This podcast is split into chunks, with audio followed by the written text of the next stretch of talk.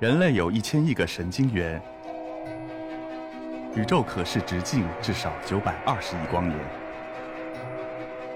从无限小到无限大，在中科院 SELF 讲坛一起探索未知的世界。本节目由中科院 SELF 讲坛出品，喜马拉雅独家播出。刚才讲，首先你要有足够的驱动功率。也就是马力要足够大，我们用力学所独创的爆轰技术。那么这个呢是燃烧的极限形式，就好比我们家普通的这个燃燃气灶的灶头，它的速度呢是这个灶头速度的一亿倍以上啊，所以它的化学释呃化学能释放非常快，它变革了国际上主流的机械压缩的模式，是一个全新的方式。那么用这种方式呢，GF 十二复线风洞它的有效驱动功率呢？可以达到三千兆瓦，用的是这个反向爆轰驱动。三千兆瓦是什么概念呢？我们国家葛洲坝水利枢纽，它所有的装机容量是两千七百兆瓦，所以在我这个风洞工作的那一瞬间，也就把它所有的电都给我，其实是不够的。GF 二十二用的是正向爆轰驱动，它的这个驱动功率呢提升五倍以上，五倍以上大概是多少？就一万五。三峡的装机容量是两万二。所以，在我工作的那一瞬间，有可能我的这个总功率跟三峡是可比的。所以，整个来讲，它的功率非常强。那么，这个比国际上的大部分风洞强出多少呢？十倍以上。第二个方面是长实验时间技术，就是我的实验一定要有足够长的时间。呃，这个技术呢讲起来很复杂，我这这里呢就给大家罗列几个指标，大家看到最后的这个实验时间上头。呃，我们这中国人讲，弄斧必到班门。我们跟国际上，在这个风洞出现之前，跟国际上最先进的风洞，一个是兰斯二，美国的，它的实验时间只有三十毫秒；还有一个呢是日本的 HIST，都是国际上最著名的风洞。那么它的实验时间有多少呢？两毫秒。我们的实验时间有多少呢？一百毫秒。对不起，其实我正常工作时间大概是在一百三十毫秒，所以我的时间比他们长很多。那么我做的飞行器的模型就可以比他们大，我做的实验就可以比他们先进，这决定了我们在国际上的领先地位。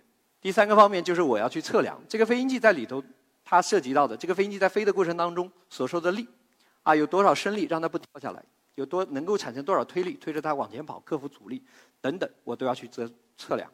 第二个就是气动热，飞行器在飞的过程当中是会烧掉的，就好比流星一样，所以杨利伟回来的时候跟流星经历的过程是一样。那么我们要知道这个飞行器它的表面哪个地方最热，这个热热到什么程度，都需要去做精确的测量。第三个就是分离实验，我刚才说的这个呃两级入轨，那它有第一级跟第二级之间的分离等等，类似于这样的，都需要去做实验研究。还有发动机，刚才有老师提到，有更先进的类型的发动机啊，当然还有发动机跟飞行器把它组装到一起，放到这个风洞里头去做实验。好，我们在世界上都达到了最先进的水平。所以呢，我们用这些风洞做了很多的工作，那么也奠定了我们在国际上的地位。那么，基于刚才所说的这些技术，我告诉大家一件很振奋的事情，其实有两条内容：这些风洞是国际上最先进的，这个是中国人自己做出来的，而且这个是目前世界风洞史上最辉煌的一笔。所以这些事情都是我们中国人自己做出来。那么我们是很自豪的，也是基于我们这样一些工作，我们在国际上有很多的影响。我们拿到了美国航空航天学会的地面实验奖、国家的技术发明奖、中科院的杰出科技成就奖。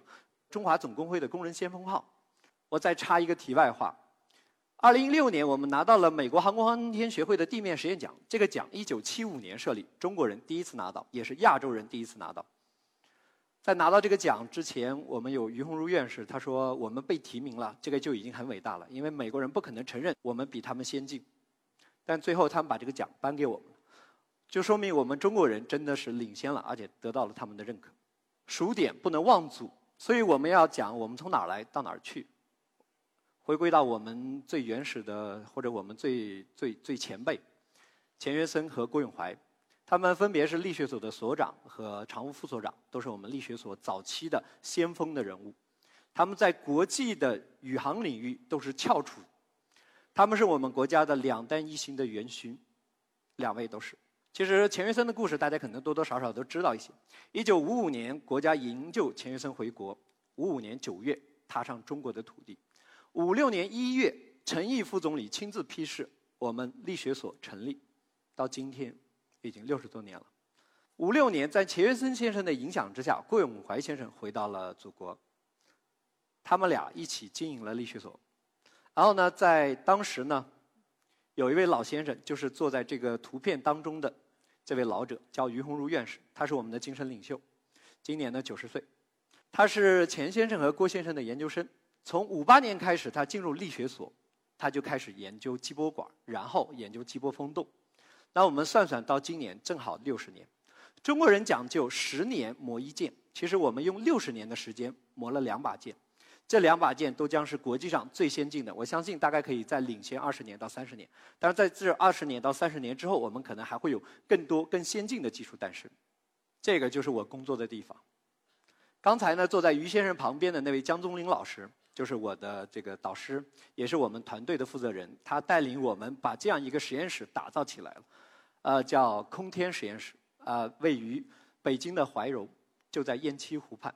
是一个非常漂亮的地方。我们在这个风洞里头工作，这个风洞的总长是两百六十五米，是目前国际上规模最大、性能指标最先进的风洞。也就是说，我们有这样一把好的剑，我们将来可以篆刻出更更辉煌的篇章。我们可以研制出更先进的飞行器。说到这里，我们再来回顾一下我们这两个风洞。其实国际上大大小小的风洞有很多座，我在这里呢罗列了一些国际上最典型的、最先进的风洞。当然，所谓的最先进都是在我们这两座风洞之前。这两座风洞一旦出现，就意味着我们是最先进的啊。这个上头能看得到，在这个图的越是在右边，越是在上边。就意味着你的性能更先进，你的指标更先进。那也就是说，我们这两两座风洞就可以跟国际上几乎所有的最先进的风洞去 PK。重点在于我们的规模比他们大，我们能够实现地面飞行实验，这是全世界啊，只有这两座风洞将来是可以实现这样的实验条件。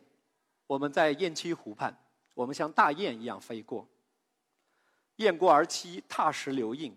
其实，在我们那个土地上布满的都是鹅卵石。我们希望我们在能在那个鹅卵石上刻下我们的名字，把我们所做的所有的事情都留在那个地方。呃，有一位同仁，他总结了我们的团队的这个发展的经历。最终呢，他给我们诠释了一下我们这个团队发展的历史对于呃创新的理解。我给大家念一下：创新是历史的使命，更是家国的情怀。创新。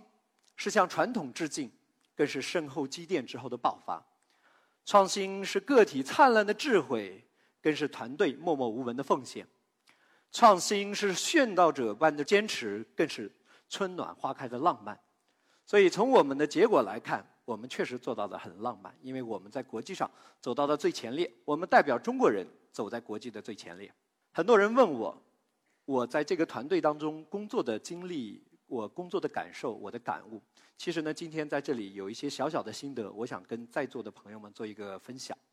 因为今天有很多年轻人在这里，大家都差不多，都是普通人。刚才王老师也讲到了平凡，我是一滴水，但我愿意流进江河，汇进湖海，只求领略这壮阔的波澜。所以我希望我以及我们今后的这些人，能够在祖国的这个大的环境里头。为国家做出更多的贡献。今天我就给大家分享到这里，谢谢。